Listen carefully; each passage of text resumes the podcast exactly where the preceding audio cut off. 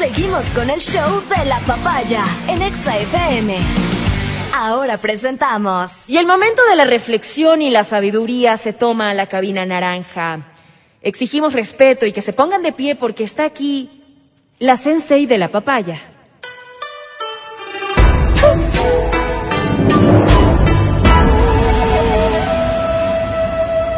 Ella es Verónica Rosero.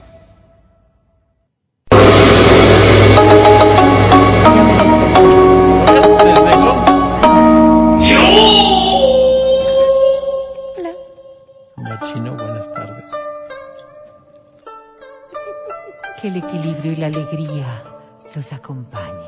Oh, por Dios, Perdón, se, me fue, se me fue, se me fue. Ah. Se me fue. Hola, Vero. Hola, Adri. ¿Qué nos traes hoy, Vero? Hoy hablaremos del TikTok Tic.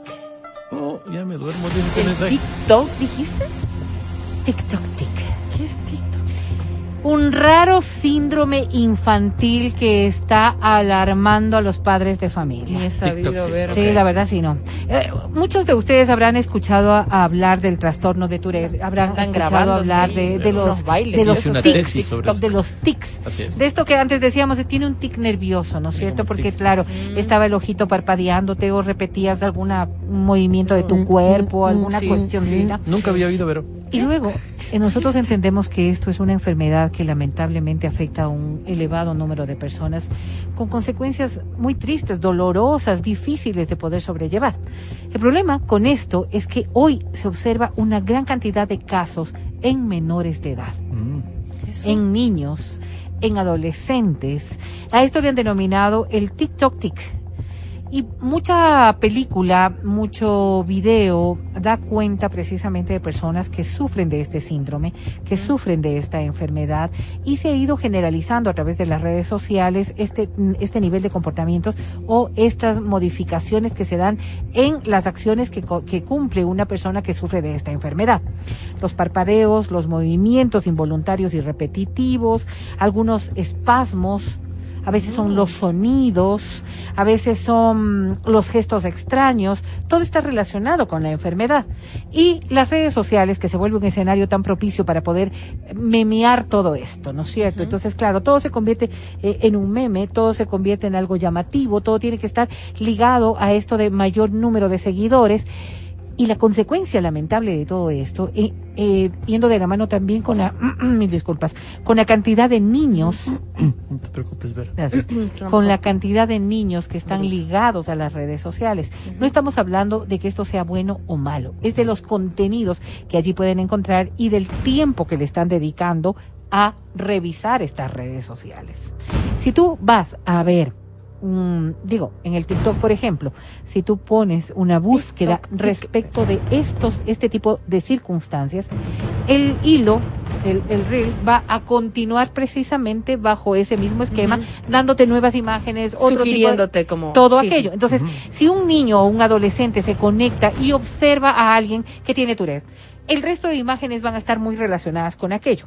La consecuencia de esto, y esto fíjense, cómo surge de los países de primer mundo, pero la globalización hace que estas cosas se reediten en todas partes, porque son las mismas dinámicas y son las mismas formas de observar el contenido de redes sociales. Empieza en Europa con una investigación porque hay un número de personas, y hablo yo de niños, en los hospitales pediátricos, tanto en Australia, en Europa, en los Estados Unidos y en Canadá también, en estos últimos dos años, un incremento inusitado de niños y adolescentes con tics. Wow.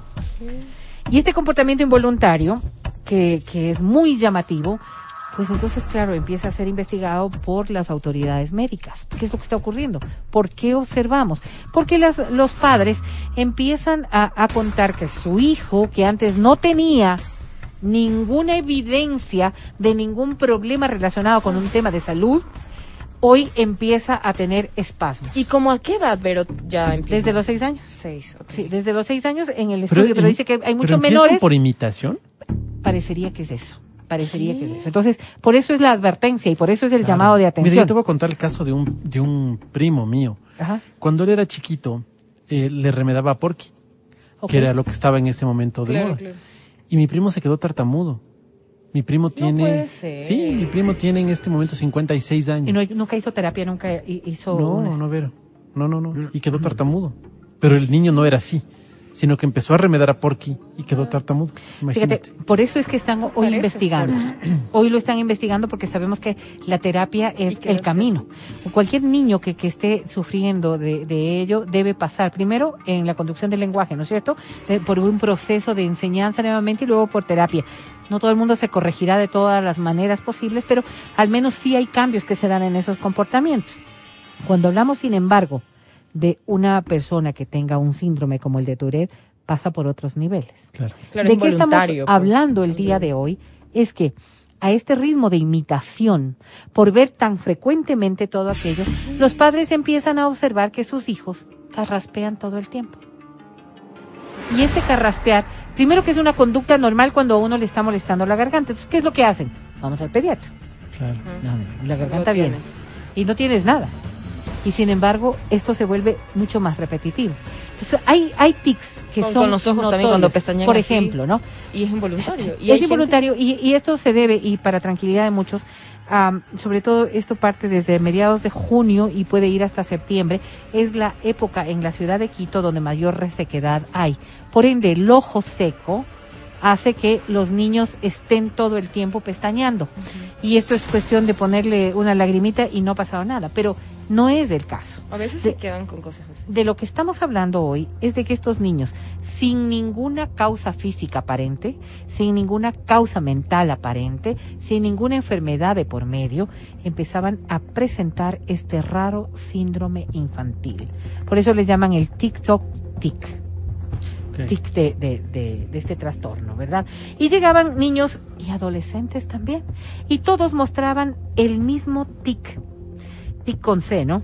Las chicas casi siempre dicen tienen control sobre los gestos y sobre la expresión porque son como más concentradas en torno hasta con el coqueteo propio que pueda darse. Pero aún así les ganaba. Y tú podías observar a niñas que empezaban a tener conductas distintas, el parpadeo, la carraspera, el tema de mover ciertas cosas, y, y surgen muecas, m- eh, surgen movimientos espasmódicos. Y esto es lo grave. Porque si uno observa, ¿no es cierto? El ojito, eh, yo qué sé, pestañeando sin darte cuenta. La carraspera, que es molesta, pero que además tutula. El, el movimiento espasmódico es un movimiento involuntario que ni siquiera tú lo percibes. pues. Un movimiento espasmódico cuando la mano se te va para un lado, por ejemplo, ¿no es cierto? Haces un movimiento del cuello, cualquier cosa que pueda estar. Y, y estas cosas empezaron a ser mucho más reiterativas en los adolescentes. Entonces se investigan y la causa de este fenómeno está dada con la simple exposición a TikTok. A la red social. A la red social, de la red social es lo que estoy hablando. A ver, espérate si un ratito, TikTok, espérate. no ha de ser, un pues, de- segundo. Espérate. Yo entiendo, claro, espérate. Yo entiendo que lo del tema del TikTok, claro, es de mucha gestualidad. Eso es lo que vende TikTok, bailes, gestos, entonces me imagino que de ahí. pero- Acciones repetitivas. Pero se me hace tan difícil entender de que, de que A ver. alguien se pueda quedar con un tic ¿Por por, qué? por, por, por estar, no sé. ¿Cuántas es veces rarísimo. ves tú un Sí, mismo- una misma circunstancia? El video lo repites muchas veces. no solo ese video, sino eso te decía yo. Vas buscando en este reel, explicando, Matías. en este reel, ¿no es cierto? Y te van a salir cosas muy similares a lo que viste en el primer video en varias reediciones. Distintas personas posiblemente, las acciones sin embargo las mismas. El tema de las canciones cuando se ponen de moda con estos bailes y estas circunstancias, ves que la hace desde Talía hasta tu vecina del otro Sí, lado. Entonces, sí. pero para ver todo eso, viste esa misma, ese mismo movimiento, esa misma canción 40 veces. Sí. La misma Claro. tontera. No, no para sé si aprenderte, tontera, para no sé si aprenderte, tontera. porque tú Pero en el caso de los niños y los adolescentes, las que cosas que ven se vuelven también muy reiterativas, muy reiterativas. Entonces, eso es lo que se queda en la psiquis de, de los niños y adolescentes y posiblemente se quedará también en la psiquis de los adultos. Lo que pasa es que esta evaluación la han hecho con los niños porque fueron los padres quienes se percataron de que el guagua estaba teniendo estos movimientos involuntarios o estas acciones y pensaron que había algún problema de por medio. ¿Tu pareja cuántas veces te dice a ti que estás pestañeando a cada rato? ¿Cuál pareja, verdad? Bueno, cuando tengas. Entonces, claro, estas cosas eran mucho más fáciles de Eso ver. dolió. El ganadito, ¿ves? El Ligado, ganadito, ligado, sin embargo, Pareja, a diagnósticos anteriores de ansiedad y depresión. Parecería que quienes sufren de ansiedad y depresión son, Son más proclives. víctimas mucho más proclives a, a llegar a este tipo de síndromes. Una alarma, una verdadera alarma para muchos padres de familia, porque en efecto, qué bueno es divertirse un rato y tú decías... ¿Pero qué "Bueno, hago, Vero? Le tengo digo, no veas TikTok. Me cierras esa red social porque andas ahí haciendo cosas raras. cuidar, cuidar, cuidar. Cuidar, porque cómo se... Vamos a ver, estamos hablando de alguien que no tiene síndrome de Tourette, Claro. ¿verdad? Estamos Es hablando de que no hay una enfermedad de por medio. Así es. ¿Cómo se corrige aquello? Llamando la atención y no diciéndole no lo hagas, sino tomando conciencia de que lo que está haciendo. Entonces, si tú, si tú empiezas, ¿no es cierto? Te sientas aquí al micrófono y empezarías Y a estar vieja que empieza. y moviendo el hombro, necesariamente tendría que decirte, Adri, estás haciendo un sonido Claro. raro y estás moviendo el hombro. Claro, como y que me da miedo, eso es extraño, Me da miedo. Pero tú tomas conciencia del hecho. Parece Normalmente-. Lo que ocurre. No hagas así porque me debe dar miedo. Normalmente ¿Por lo que ocurre ojo, es que no nos damos cuenta. Incómodo, es incómodo. Cuando lo verbalizamos, cuando son acciones ya controladas, cuando te das cuenta, los tics desaparecen, pero hay que tratar el problema de base. Y el problema de base podría ser que sí, tu hijo o tu hija está posiblemente atravesando un periodo de ansiedad. Y este periodo de ansiedad podría estar relacionado con procesos depresivos, con mayores problemas, con otro tipo de conflictos. No dejes pasar las cosas, aunque te Ciérrale el parezca que no tienen que no tienen realmente trascendencia. Y no es cuestión de cerrar TikTok. Es que es fácil, pero, cuestión o sea- de concientizar lo que está Ya, ocurriendo ya, ya, ya, para evitar, porque puede ser que TikTok no te dé y otra red social te dé. Es lo que procuramos ahora, es evitar que esto se manifieste. ¿Cómo lo haces? Corrigiendo la causa, no Sí, corrigiendo el sí, camino. sí, sí, sí, pero ¿cómo como padre haces para empezar a controlar lo que mira tu hijo en TikTok? Es difícil, es muy difícil. Por eso te digo, lo que No, y la tienes que de hablar controlar también. tú. La forma de hablar la han cambiado muchísimo. La otra vez yo escuchaba a mi hijo hablar con sus compañeros y no sé por qué tienen eh, sátrapa de sí metido en el en el en el en el vocabulario XD. XD quiere decir, resulta que quiere decir como, como que digas LOL, LOL, o sea, cuando quieres reír y Ajá. le haces la abreviatura. XD es la, la carita, o sea, el emoji de, de risas. Entonces ellos dicen, lo, lo trasladan a su lenguaje. Es como, ah, sí, yo lo vi a Wow. fulanito de tal que se fue XD, XD. Y yo dije, disculpa, ¿qué es XD? Y me dijo, no, es como risas. Y yo dije, ¿por qué no te ríes? No te mejor?" ríes nomás. Claro. Y me dijo, no, es que así hablamos con mis compañeros. Yo le dije, por favor, Claro, yo- no te vuelvo a escuchar XD y te juro que... Esto le dije yo también a un vecino. A ver, pero El ¿Qué vecino es, eso? estoy a cinco ciclos. entendamos. A ver, Ah, ¿cómo a cinco? El, taxista, minutos, ¿no? pues. Le dije, diga cinco Entendamos. minutos. Entendamos que cada uno de nosotros manejamos el No. bot y eso, esos códigos, Adri, Eso hay no. que respetarlos. No.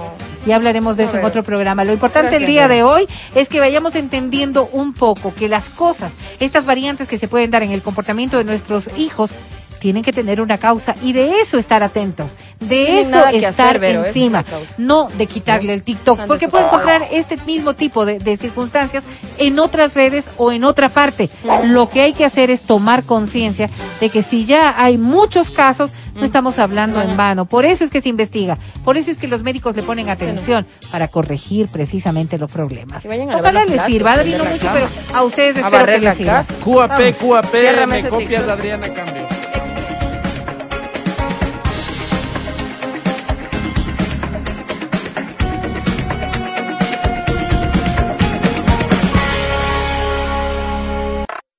Estás escuchando el podcast del show de la papaya de Exa FM.